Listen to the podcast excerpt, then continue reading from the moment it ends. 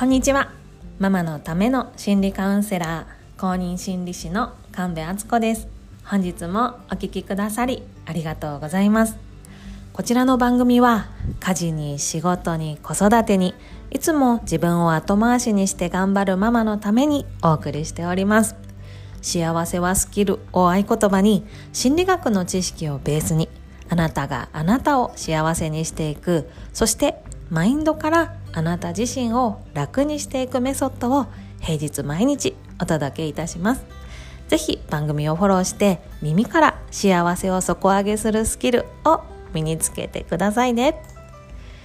では今日はですね気持ちがどん底の時をどう乗り越えるかというお話をさせていただきます。結論ですね。もう先に結論紹介しちゃいます。もうね気持ちがどん底の時はとことん落ちる。でもその落ちてる自分を絶対に責めない。ああそんな時よね。いやこの時こんな時はいつか終わるわっていう客観的な視点を持ってとことん落ち続ける。っていうのが私の結論です。で、そしてね、で少しずつ動けるようになってきたら、もうとことん落ち続けたら、もうあと上がるしかないのが人間なんでね、あ、ちょっと、ちょっとと落ちきったかなってなったら、少しずつ動いてみる。で、もしできたら、その時、一番初めにすることは、感謝。今感謝できることをもうひたすら紙に書き出してみる。でそそしてそれよりもまたよし次は手だけじゃなくて体も動かせるようになったなと思ったら気になるところからやってみる例えばたまったね台所のお皿を洗ってみるとかね。で見るとねうわーって思うんですけどやってみたらね基本あんまり大したことない。5分で終わる。でね動いてくるうちに動いているうちにね気持ちって後からついてくるっていうのが脳科学的にも証明されてるのでできるだけね初めは単純作業から始めてみましょうっていう話を今日はさせていただきます。先にねちょっと紹介をさせてください。え先週8月31日にですね、ポジティブ心理学実践ミニ講座の第1回を開催させていただきました。ご参加くださった方々、本当にありがとうございました。とても楽しい時間を過ごすことができました。で来週火曜日にね、第2回目を開催させていただきます。9月12日火曜日の12時15分から12時45分。です。で2回目のテーマはネガティブ感情を作り出す思考の癖をどう書き換えるかというお話をさせていただきます。前回はですねネガティブ感情の受け止め方を紹介したんですけれども今回は具体的に対処していく方法をお伝えしたいと思います。でこの内容は継続した内容ではないので前回参加されていなくてももちろん大丈夫です。ただねお申し込みいただいた方にはその申し込み完了メールに前回の動画視聴用 URL を貼り付けさせていただきましたのでそちらをご覧になっていただくことももちろん可能です。で実はこの貼り付けをね先ほどやりましたので ごめんなさい。すでにお申し込みをくださった方にはですね改めてこの動画視聴用 URL メールで送信させていただきます。いただきますのでしばしお時間ください。ネガティブなね感情って人生に必要って言いつつも、まあ、長く感じ続けるのってとっても苦しいですよねなのでこのネガティブな感情からね必要なメッセージをしっかり受け止めたらもうそこからすぐに抜け出せるように苦しい気持ちからはさっさと抜け出せるスキルを一緒に身につけていきましょう講座の詳細は番組概要欄の URL に貼っておりますのでそちらからどうぞご覧になってみてください。あなたからのお申し込み楽しみにお待ちしております。ということで本題に戻りますね。そう私今日約1週間ぶりの配信になりますかね。先週水曜日が最後だったので平日毎日と言っておきながら大変失礼いたしました。そう何があったかっていうとですねちょっと気持ちがどんより落ち込んでおりました。そう。ネガティブ大事って言っときながらねとことん落ち込んでおりました。おそらくですね月経リズムによる PMS ですねだと思うんですね。で以前から私すごく PMS でとにかくメンタルが落ちるタイプでもうその時期になるとねもう自分に明るい未来なんてないわみたいな気持ちになっちゃってねもうとことん落ち続ける苦しい日々をね過ごしておりました。でも最近はそこまで落ちることがなかったんですね。なのでああ私調子良くなってきたなと思ってたんですけど今回ね久々にどん底まで落ちました。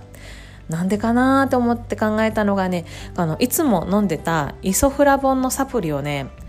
それがちょっと切れちゃったのでここしばらく飲んでなかったんですね。あそれかなと思いもう慌てて先ほど注文しました。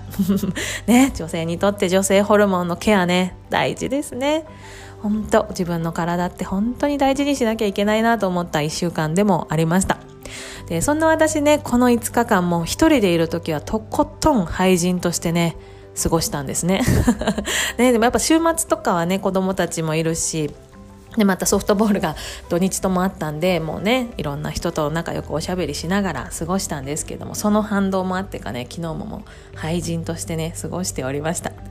ですっごいね気持ちが落ち込んでもうなんかもうえも言われぬ不安感っていうのかなそういうのに襲われてもうこのあと私の未来に明るいことなんてないわみたいな。こんな夢や希望を持ってる私のなんてね叶うわけないのよみたいな。もうなんか今これ言っててもねえ大丈夫ですかって思うんですけどその時はねそんな気持ちに襲われておりましてもうとっても苦しかったんですね。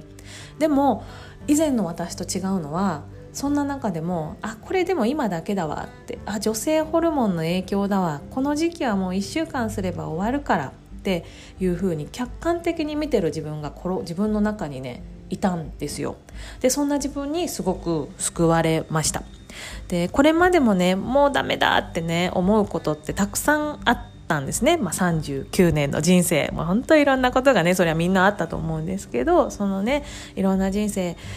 ね、それぞれいろんなこと乗り越えてきてあもうダメだとかもう終わった積んだわみたいなことってきっとあったと思うけどでもそれをねどうにかこうにか乗り越えて私たちって今それぞれ今を生きてるじゃないですか。そう思ったらねあ大丈夫今回も乗り越えられるなって思ったりとかあこれホルモンのせいだからあそのせいで嫌なもの見せられてるだけだわ。なんならちょっと妖怪取り付いてるって思おうぐらいの。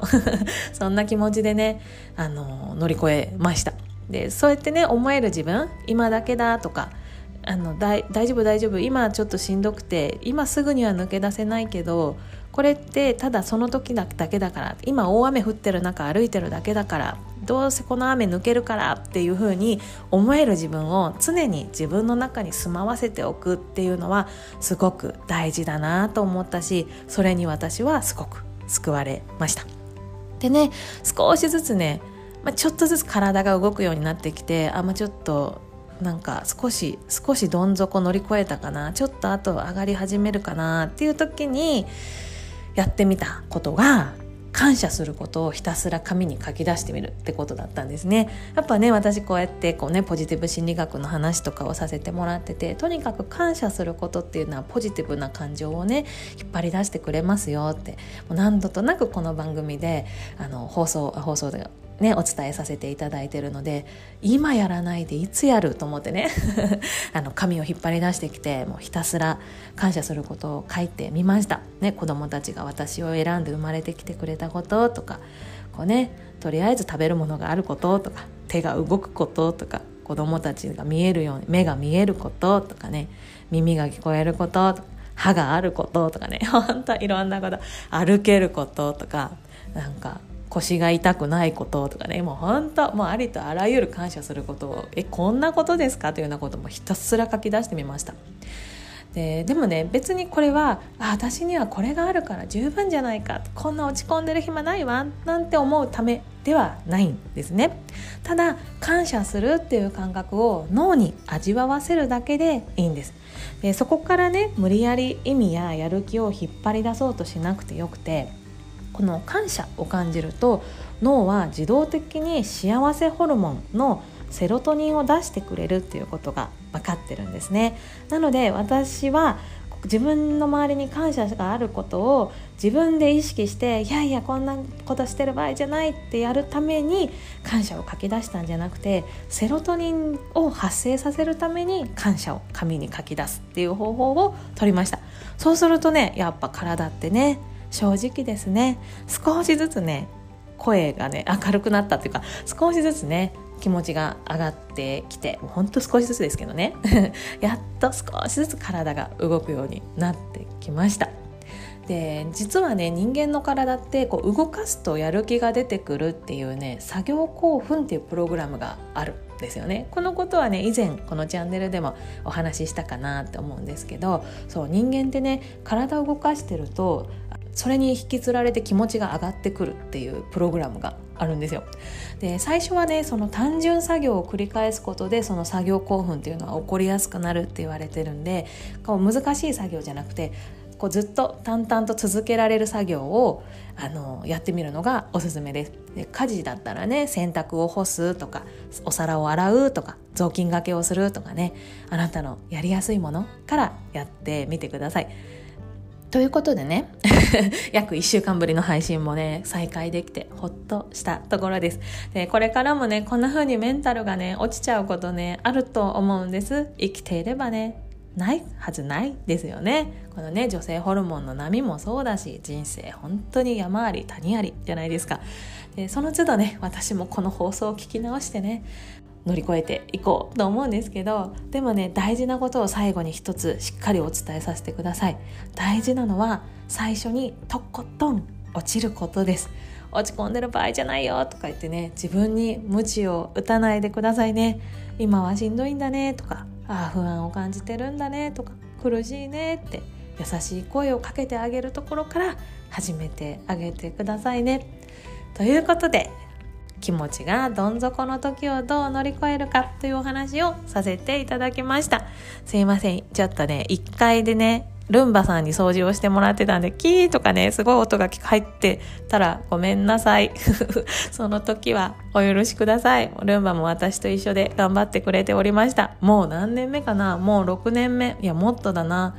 もう7、8年目のルンバなんですけどね、キーキー言いながら頑張ってくれてます。ね、いろんなものを仲間にして助けてもらいながら、今日も一日乗り切っていきましょう。ということで、本日も最後までお聴きくださり、ありがとうございました。ではまた明日の放送でお会いしましょう。以上、神戸敦子でした。